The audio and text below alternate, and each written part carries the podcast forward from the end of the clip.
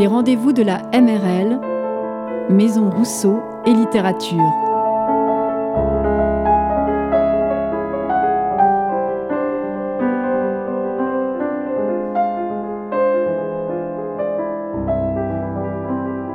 Aujourd'hui, nous rendons hommage au poète Philippe Jacotet avec José Tapie, Sylviane Dupuis et Martin Rueff.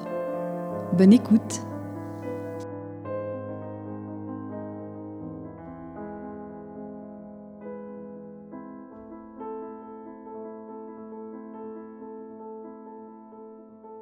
Voilà, bonjour. Nous recevons aujourd'hui euh, José Flore Tapie, qui est poète, qui est écrivaine, qui est traductrice aussi, euh, et qui est surtout euh, celle qui, tout récemment, enfin tout récemment, non pas si récemment que cela, euh, c'était en 2014, a été responsable de l'édition des œuvres complètes de Philippe Jacotet dans la collection de la Pléiade chez Gallimard.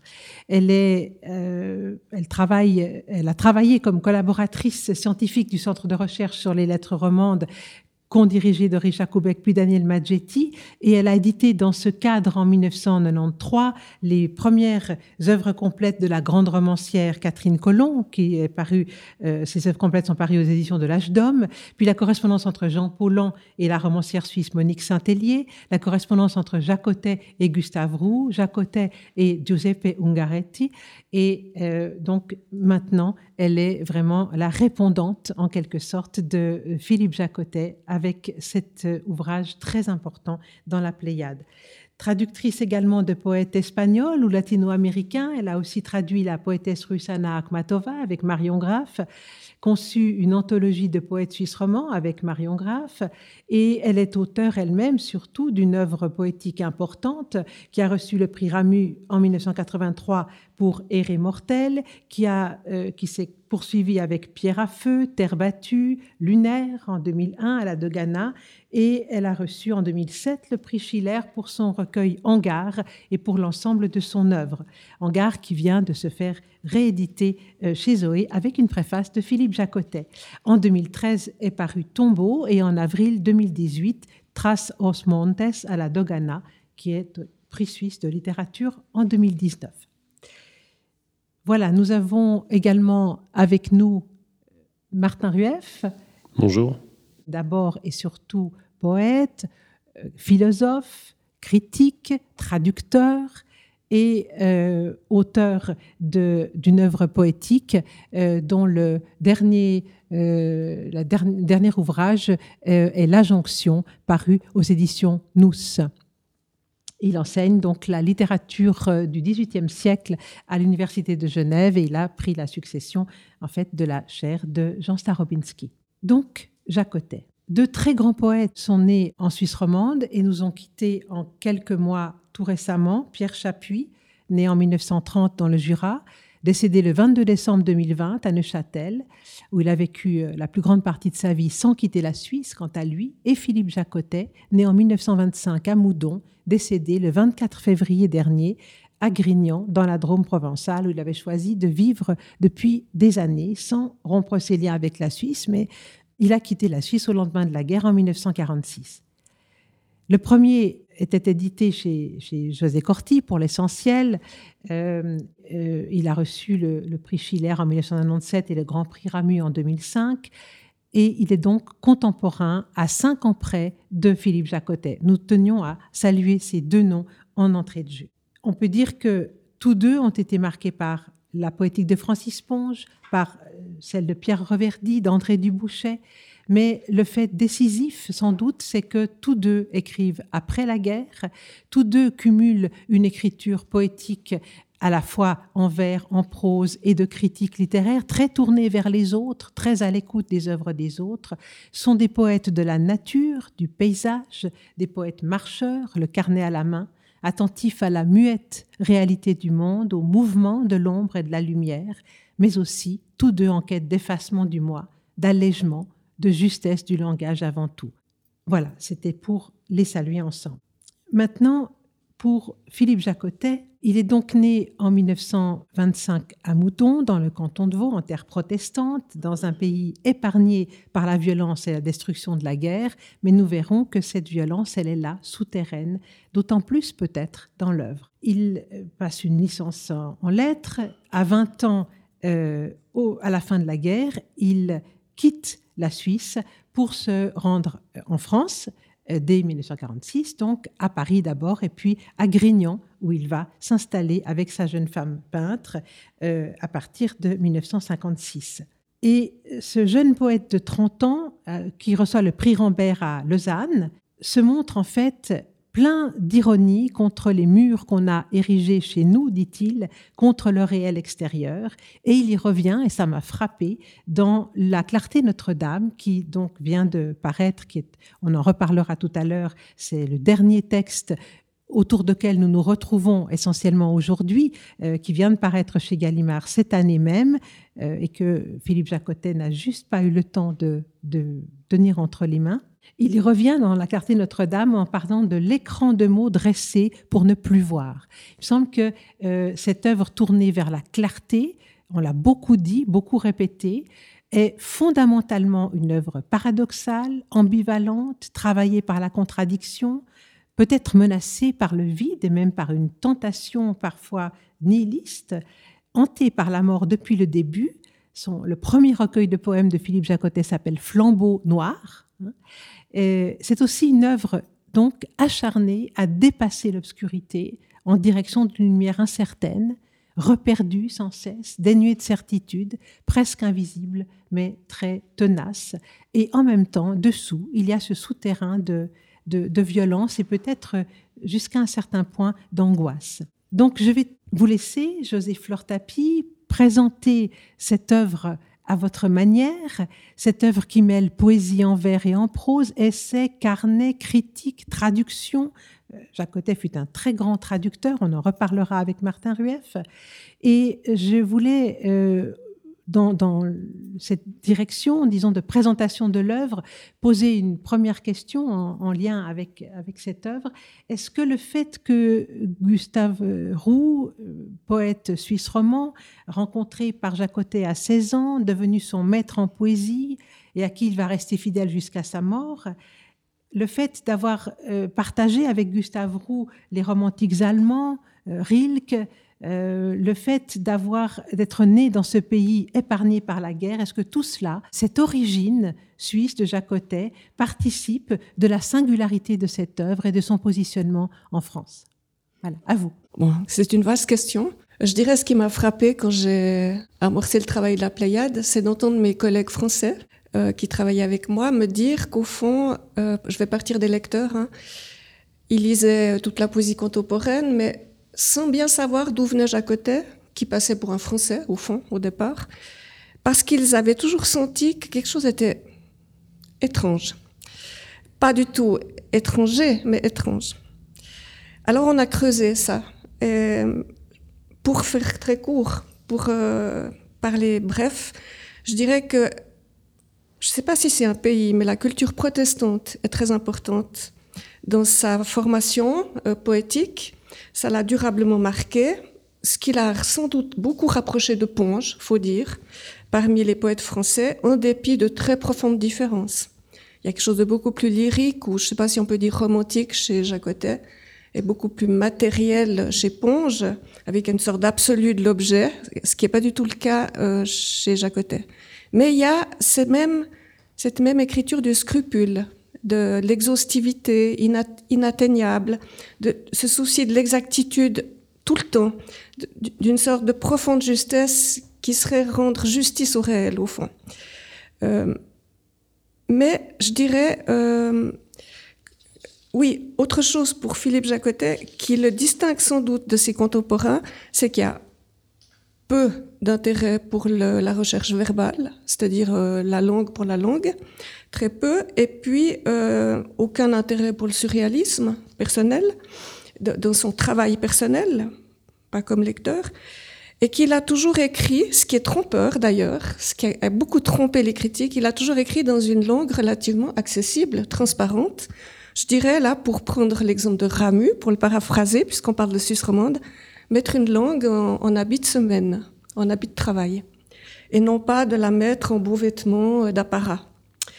Et cette sorte de poésie sans trompette, sans brillance, sans effet rhétorique, apparent du moins, euh, sans non plus habiller la langue en mendiante, ce qui aurait été une posture qu'il aurait abhorrée, euh, fait qu'il a une poésie euh, qui cherche plutôt qu'elle ne trouve, ou bien qui s'interroge plutôt qu'elle n'affirme, ce qu'il distingue d'écrivains comme, je dirais, Bachar, bien sûr, Aragon et, beaucoup d'autres, Perse.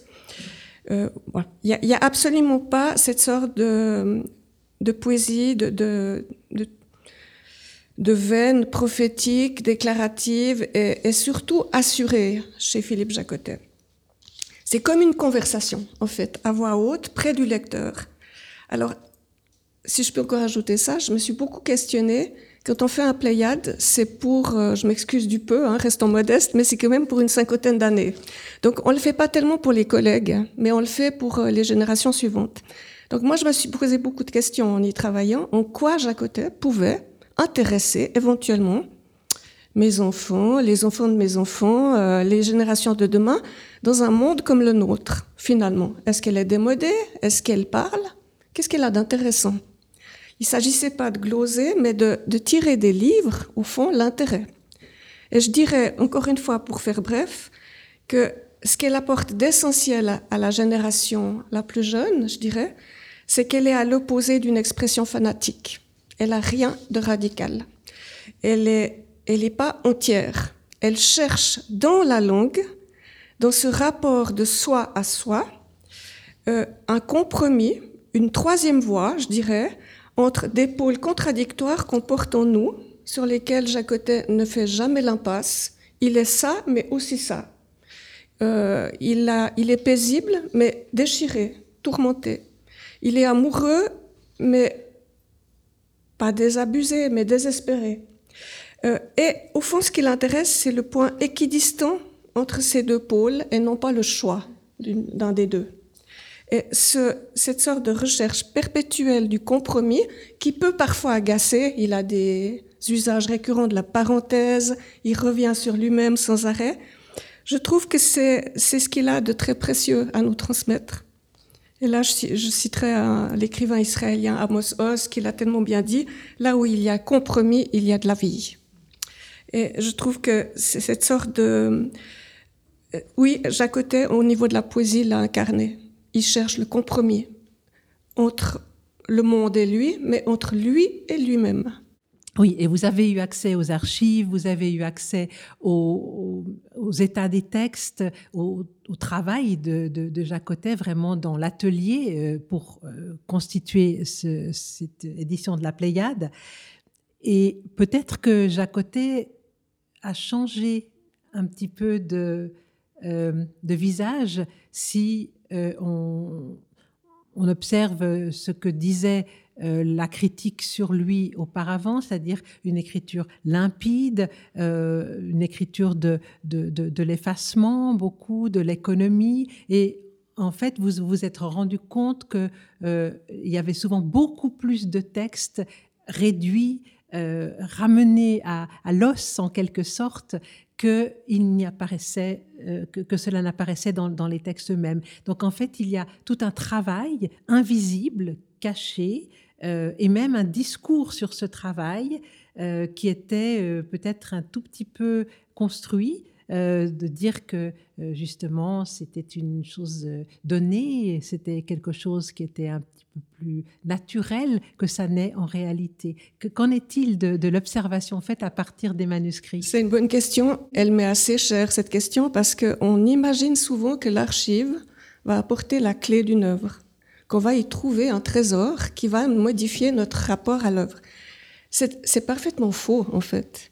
C'est-à-dire que tout ce qu'on a pu vérifier dans l'archive ne venait que étayer ou nous permettre d'argumenter sur des intuitions de lecture qui venaient des livres. Je suis assez, assez surprise de la rapidité avec laquelle on peut lire des livres de Jacotet et je pense que c'est l'auteur qui induit cette vitesse-là. C'est trompeur. Il a une transparence immédiate qui trompe sur le produit fini. J'ai lu récemment encore dans le matricule des gens, c'est une, très belle page qui vient de sortir sur la clarté Notre-Dame et sur les madrigaux. Mais encore une fois, je trouve que Richard Blin, je ne connais pas personnellement, a passé à côté de quelque chose de fondamental. Il est allé très vite. Il a parlé des madrigaux sans voir que c'était un livre d'amour, douloureux. Et Clarté Notre-Dame, que c'était un livre euh, violent, sauvage, d'une lucidité terrifiante. Euh, donc voilà deux impasses parce qu'on lit très vite. Alors, pour responsabiliser l'auteur, je dirais que son écriture est un peu trompeuse. Les manuscrits ne nous apprennent rien, mais nous permettent d'argumenter sur l'intuition. Alors personnellement, que j'ai toujours eu, c'est que c'était une œuvre complexe. Moi, j'ai toujours senti le recueil R comme un recueil baroque et non pas japonisant. Euh, pour être un petit peu euh, polémique, enfin, il y a le haïku, mais de très très loin. Si on connaît le haïku, c'est pas ça. C'est très baroque, c'est compliqué. Il y a des images compliquées. Les madrigaux, beaucoup plus, pire encore, si on peut dire. Et puis, euh, ce que je voulais ajouter, c'est que oui, le discours, ça c'est important. Le discours d'un auteur vivant sur son œuvre peut tromper. Et il a beaucoup engagé les gens à penser que la poésie lui venait d'une inspiration intacte, je dirais, qu'il avait une longue hésitation, une sorte de purgatoire silencieux, et tout d'un coup, la poésie venait. C'est pas vrai du tout. Je n'ai toujours, j'ai toujours été un peu sceptique avec cette affirmation. Pratiquant moi-même, quand même, hein, l'écriture. Comment fait-il? Euh, Mais ça me semblait peu probable. Alors, quand on va voir les archives, on a la preuve en main que la Genèse est considérable et quand j'ai fait une, exposition sur ces archives en 2005 à la bibliothèque, la première fois qu'on montrait au public ces archives, avec l'accord de l'auteur, bien sûr, il est venu la veille du dernier jour, ça a duré trois mois, la veille du dernier jour, il a fait le voyage, par politesse vis-à-vis -vis de moi, je crois, par courtoisie, ça l'intéressait peu. Et puis il a regardé cette exposition et il m'a dit en sortant, eh bien, j'avais oublié combien je travaillais. C'est la preuve. Et je pense que c'est un réflexe de pudeur qu'a un auteur, de ne pas entrer en matière sur euh, cet atelier. Mais je trouve que quand on le lit, on a, si on est attentif, euh, ce conflit entre euh, une matière opaque et la volonté de traverser cette matière opaque.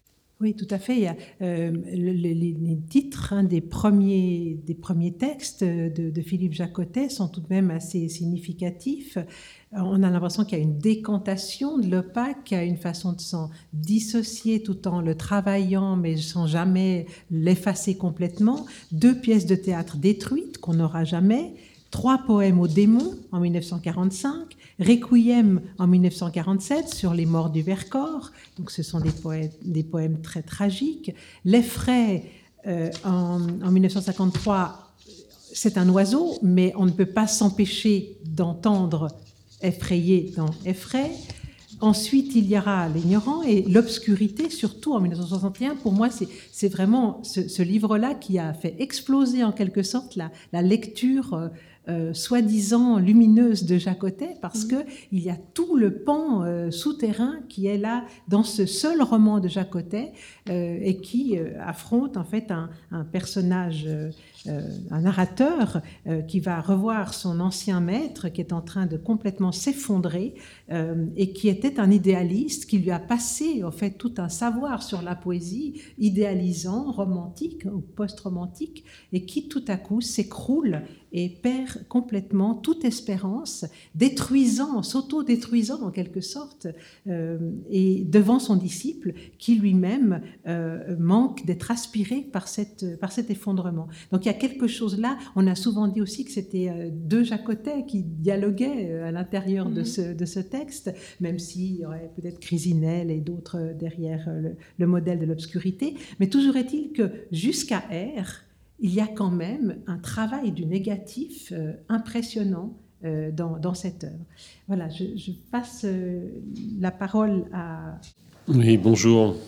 Alors, la mort d'un grand poète, d'un grand écrivain, euh, met ses lectrices et ses lecteurs face à une situation nouvelle d'une certaine manière, parce que, surtout quand il s'agit d'un écrivain aussi conscient et qui a escorté de manière aussi attentive son œuvre, on a l'impression que, évidemment, le deuil est, douloureux, même si, comme le dit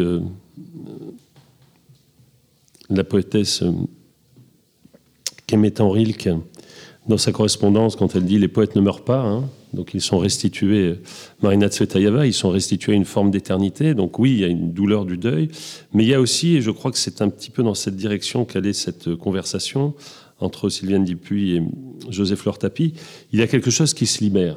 Et cette libération, évidemment, c'est la libération d'une légende. C'est-à-dire que Jacoté, c'est aussi une légende. Euh, c'est une légende qui a été euh, construite pas tellement par lui, mais aussi entretenue par lui, vous le disiez tout à l'heure, mais par ses premiers lecteurs, et on pourrait rappeler les grands relais de sa réception, Richard, Starobinski, etc.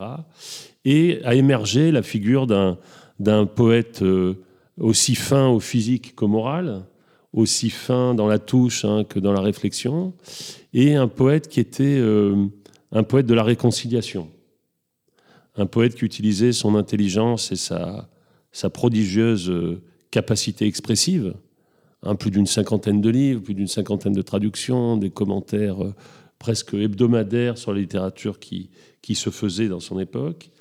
Et euh, cette figure d'un Jacoté aérien, comme voltigeant au-dessus de la douleur, hein, eh c'est une image avec laquelle il faut en finir, tout simplement.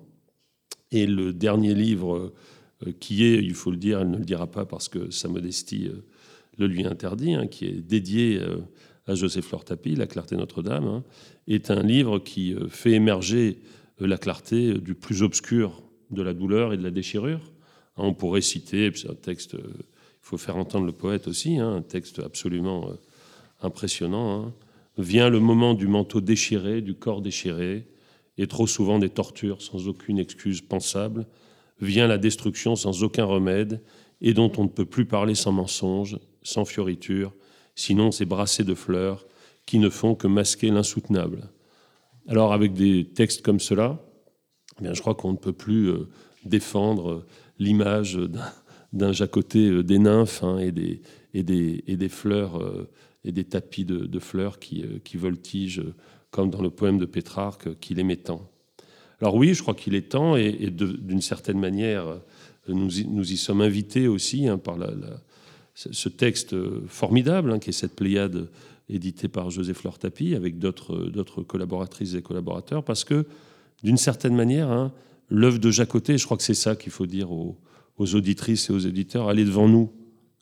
Elle est immense, elle est très accueillante, elle est multiple, elle est difficile comme est difficile Platon. Hein, j'ai été frappé en, vous lisant euh, de, constater qu'une de ses premières traductions, hein, c'était la traduction du banquet, avant l'Odyssée même. Et moi, je me souviens que au, lycée, hein, enfin l'équivalent du collège, quand on lisait Platon, euh, jeune, on se disait, ben, c'est ça, euh, c'est ça la, philo difficile, c'est Platon la philo difficile, parce que le banquet, ben, c'est des, amis qui discutent, c'est quoi l'amour, euh, est-ce que l'amour c'est quelque chose qui élève, est-ce que c'est quelque chose qui abaisse, et il y a, je crois, dans la simplicité de Jacoté, quelque chose qui n'est pas sans rappeler euh, la simplicité de Platon, c'est-à-dire c'est simple parce que ça ne masque pas la profondeur derrière des écrans de fumée.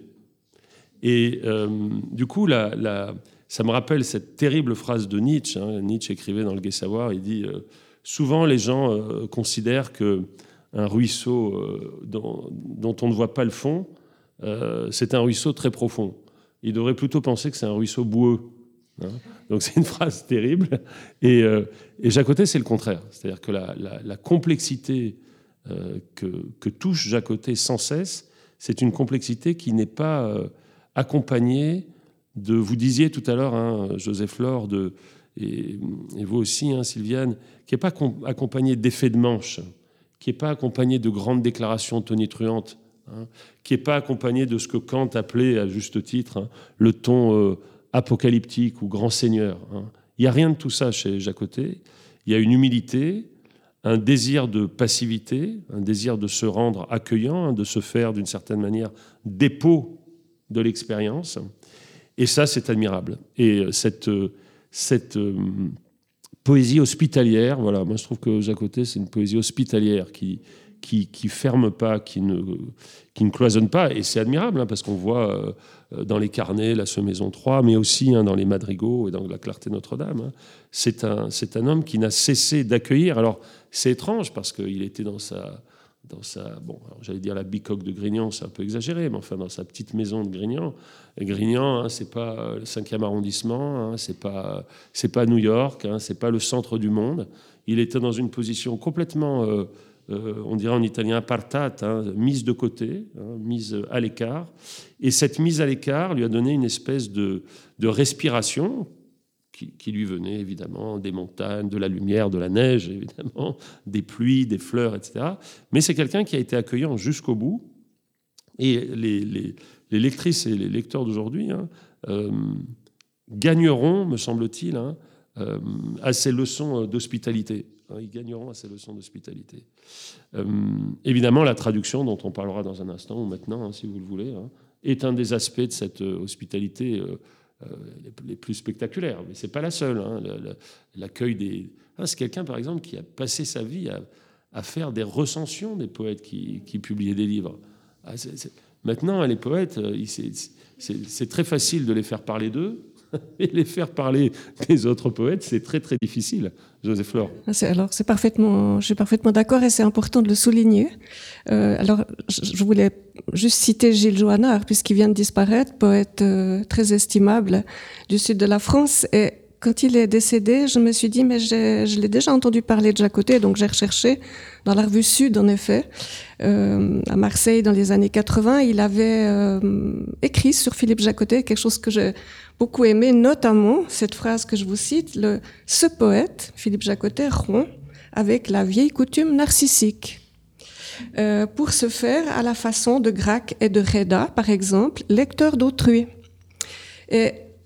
Ce service euh, dont vous parlez est un service bien sûr intéressé, c'est-à-dire qu'en parlant des autres, il réfléchit à son propre travail, il avance dans son propre cheminement. Et c'est magnifique cette interaction perpétuelle qui peut-être, c'est la question que je soulève, est un trait helvétique, je ne sais pas, mais cette manière de s'ouvrir à la pluralité pour trouver son identité, euh, peut-être c'est un peu plus rare en France parce qu'on parle une langue déjà. Nous, on, parle quatre.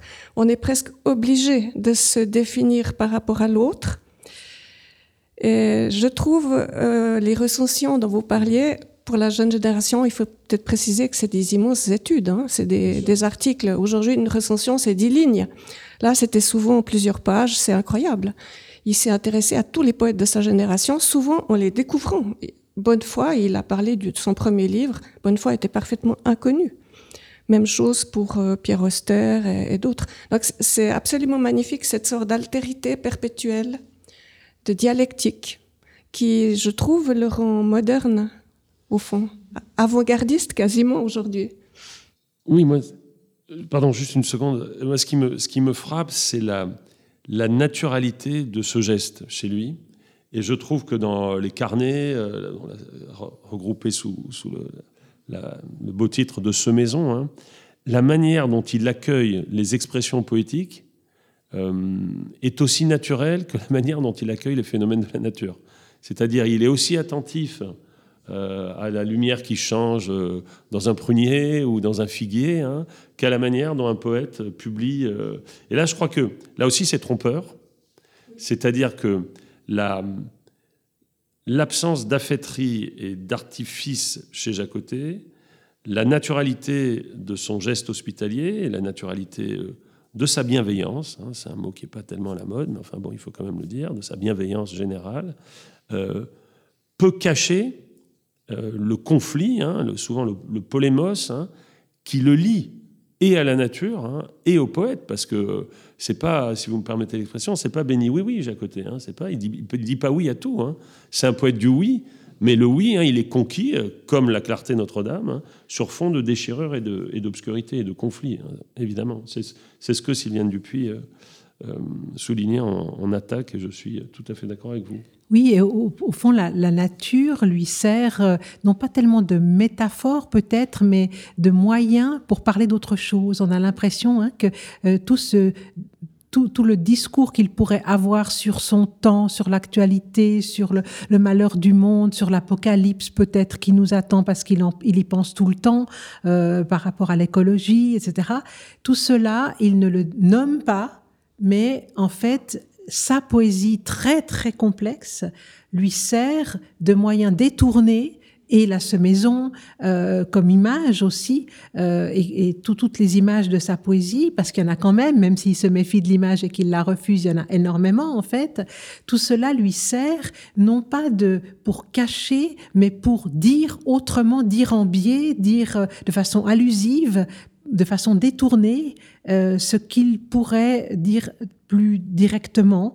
Et, ça aussi, ça fait cette espèce de, de, de euh, ça donne cette impression à la fois de fascination parce qu'on on sent qu'il y a des choses cachées sous le texte et en même temps cette dimension euh, de dire sans dire en quelque sorte.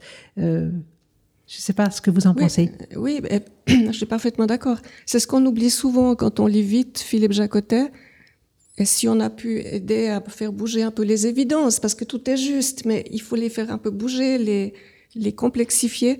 Euh, il a cherché tout le temps la transaction, euh, la médiation entre nature et culture. C'est pas un poète du paysage, comme on l'a souvent dit. Euh, ça touche de manière immédiate les lecteurs et lectrices, lectrices, lecteurs. Mais c'est beaucoup plus que ça. C'est un poète de la très grande culture. C'est pour ça que je trouve que c'est un auteur européen, profondément européen, dont la traduction est une dimension euh, euh, vraiment importante, centrale de son œuvre. Oui, la, manière dont vous dites cela me, convainc tout à fait, Joseph Fleur, parce que ce qui est frappant dans les, dans les, dans les carnets, par exemple, dans la Sommaison, hein, c'est que il, se rend dans un lieu, il traverse un paysage, hein, et le paysage dans lequel il évolue, donc il marche, hein, il raconte ça toujours, hein, c'est un poète qui n'arrête pas de marcher, euh, et entre lui et euh, tel giroflé, euh, euh, telle écorce, etc., il y a une bibliothèque, tout le temps. Tout le temps. Hein, j'ai été frappé parce que quand il parle dans les carnets, il dit quelque chose avec quoi je suis en profond désaccord, c'est qu'il dit que dans la cinquième promenade, Rousseau parle plus de psychologie, et il dit entre parenthèses, on s'y attendait que de nature. Et puis, en fait, il va remplacer Rousseau par Celan, par Hölderlin. Hein, c'est-à-dire que il a, comme, quand on fait une promenade, hein, il a des compagnons de promenade. Et ces compagnons de promenade, hein, euh, en fait, c'est le sac à dos très léger, parce qu'il a une manière d'alléger la culture qui, qui, est, merveilleuse. C'est-à-dire que la culture fait partie de la vie.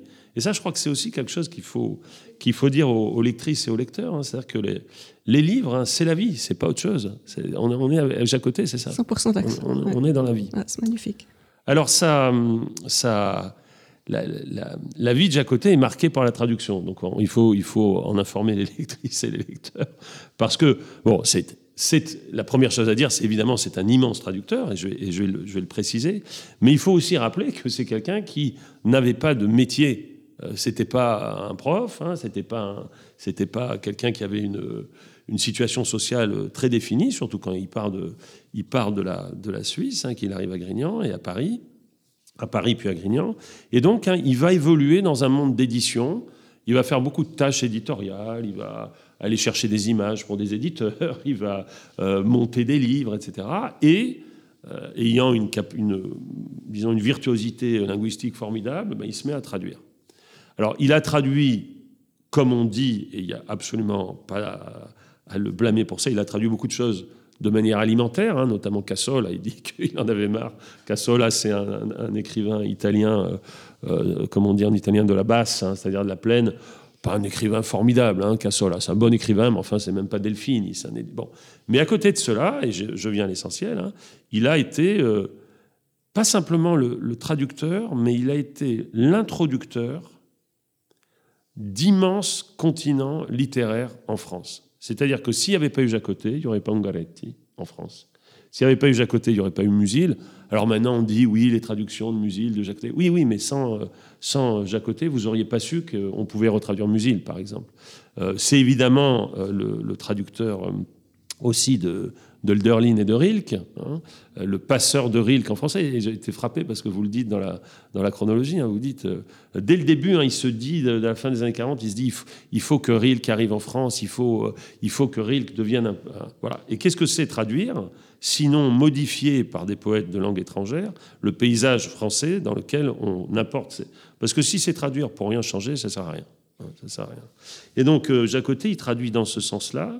Et euh, alors, on pourrait faire une espèce de, je sais pas, de, palmarès, hein, ses poètes préférés, les poètes qui, qui traduisent euh, avec le plus de plaisir. Et j'ai été frappé dans, dans les carnets, dans la clarté de Notre-Dame, hein, par le, match, pardonnez-moi de être trivial, hein, la rivalité Rilke-Hölderlin, hein, qui est un peu une, rivalité qui l'accompagne toute sa vie.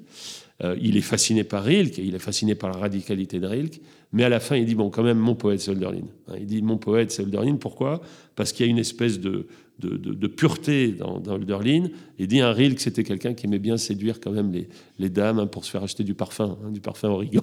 Donc il, a une espèce de distance. Euh, enfin, c'est pas qu'il a une distance, c'est que Hölderlin l'emporte. Et il me semble, mais peut-être que, que Joseph Laure euh, dira des choses plus précises là-dessus, que les, poètes qu'il a qu'il a le plus euh, pratiqué dans la traduction et qui ont eu la plus grande influence sur sa propre poétique reste Ungaretti, Rilke et Hölderlin. C'est vraiment les poètes. Alors évidemment, il y a Gongora, évidemment, il y a Mandelstam à la fin, il y a de très belles pages sur Mandelstam, mais Ungaretti, ça me paraît considérable.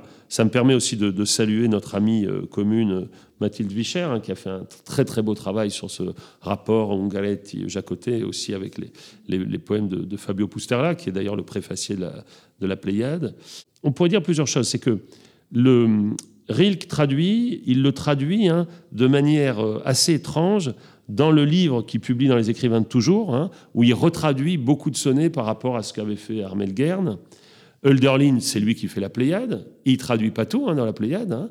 Euh, et j'ai été très frappé que dans les poèmes, poèmes de la fin, les poèmes des saisons, il traduit le printemps. Alors ça, c'est tout à fait extraordinaire. Il choisit pas l'hiver, il choisit le printemps. Mais le poète dont j'aimerais citer euh, les traductions, c'est Ungaretti parce qu'Ungaretti, euh, et euh, Joseph Fleur l'a fait de manière euh, tout à fait admirable, parce que la, traduction, hein, l'édition de la correspondance Ungaretti-Jacoté, il faudrait y consacrer une émission, tellement c'est un livre décisif et vraiment incroyable.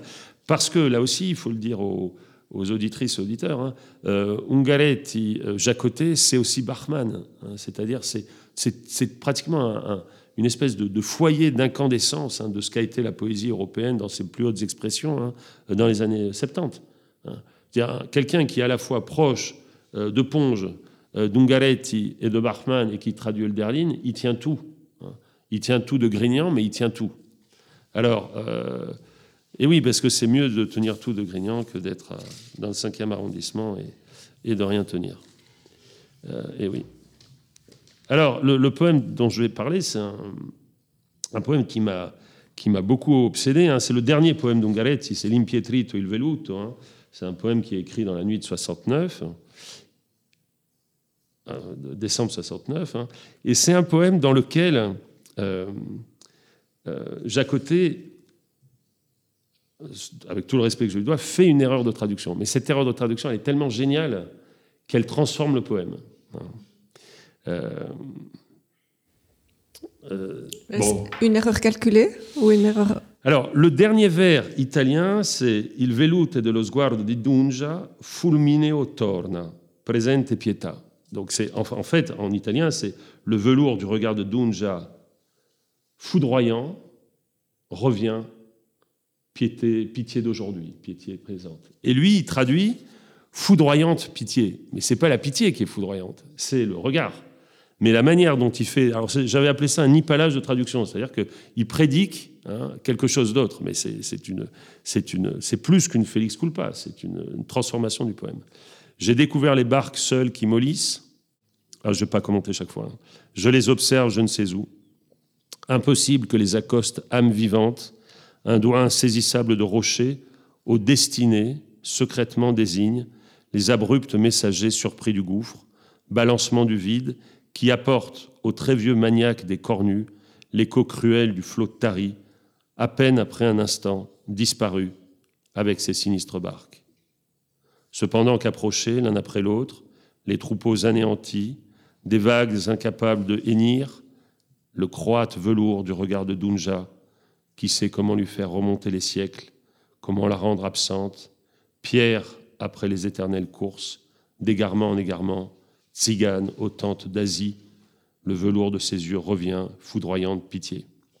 Et on pourrait montrer que dans ce poème, hein, il y a énormément de Jacoté. Il y a énormément de Jacoté, et notamment quelque chose qu'il dit de vous dans, son avant-propos, euh, à votre recueil Hangar, Joseph Flore, hein, la, pierre, hein, la dureté de la pierre, trouver la pierre.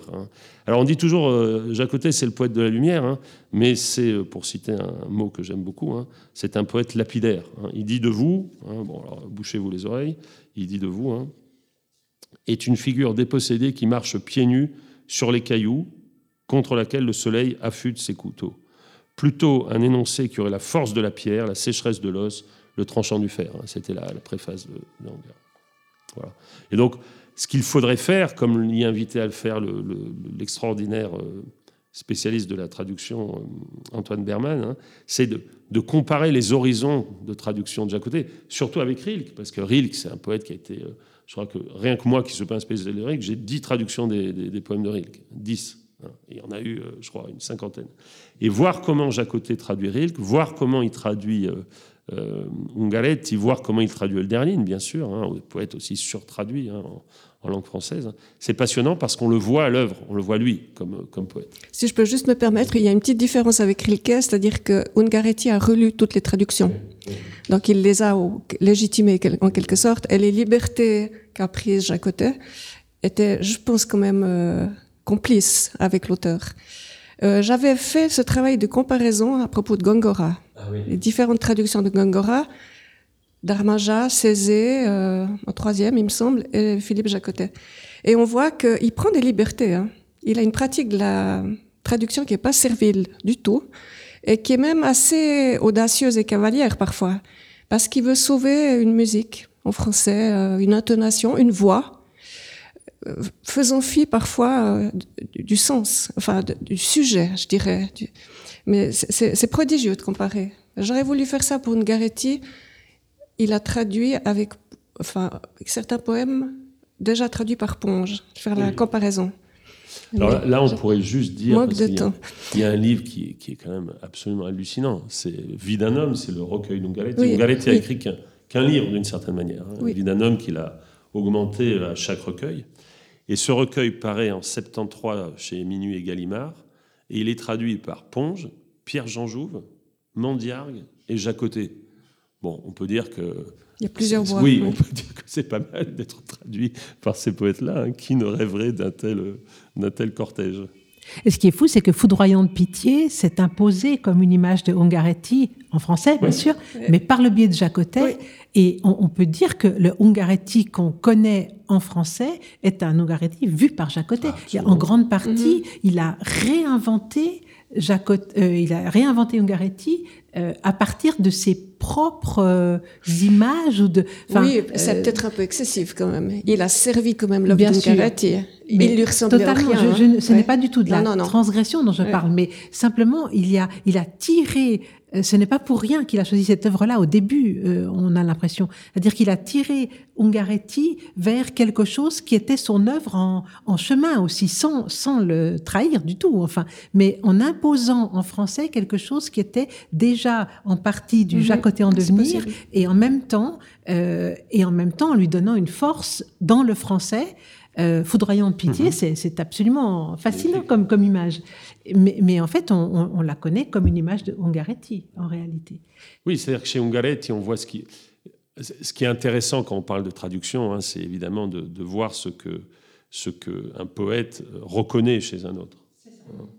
Et ce qu'il découvre en lui, parce que la plupart du temps, quand on traduit, et on est tous ici traductrices et traducteurs, quand on traduit un poète, hein, c'est aussi parce que ce poète à quelque chose qu'on n'a pas. Il faut le dire de manière très, très nette. C'est-à-dire que c'est une ressource. Et euh, je crois qu'Ungaletti donne quelque chose à, à Jacotet, c'est une confiance dans le tranchant du verre. Parce qu'Ungaletti, c'est un poète qui ne vacille pas. Hein. Il fait des poèmes très courts. Hein. Les, plus, tous les collégiens et les collégiennes italiennes hein, connaissent les poèmes d'Ungaletti, parce que c'est le poème qu'on apprend au lycée. C'est 5-6 vers, et avec ça, on a une bonne note. parce que c'est très net, c'est découpé, etc. il me semble que euh, Jacotet, qui vient quand même d'un univers euh, qui est plus marqué par, euh, par Roux, par les romantiques allemands, etc., il est, quand il découvre une galette, il découvre ce tranchant-là, et ce tranchant, il lui fait un bien fou, parce que dans À la lumière d'hiver, etc., il y a des poèmes Ungaretti, hein, tout à fait, hein, c'est-à-dire des, poèmes brefs, des séquences, des, choses vues qui, qui, acquièrent une intensité par le seul vers, et ça, il me semble que c'est Ungaretti.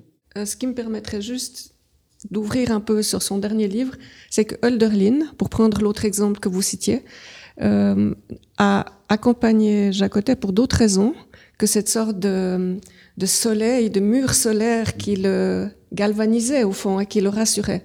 Hölderlin, c'est tout autre chose, mais c'est, je pense que c'est la présence du sacré chez Hölderlin dans une poésie qui dit l'absence des dieux. Donc le sacré en l'absence des dieux comme si c'était la trace d'un Dieu perdu qui pouvait allumer la foi. Et ça, je trouve que jusqu'à la fin, euh, Philippe Jacotet, d'ailleurs, dans Clarté Notre-Dame, c'est finalement ce poète qui, qui l'embarque avec lui, entre tous.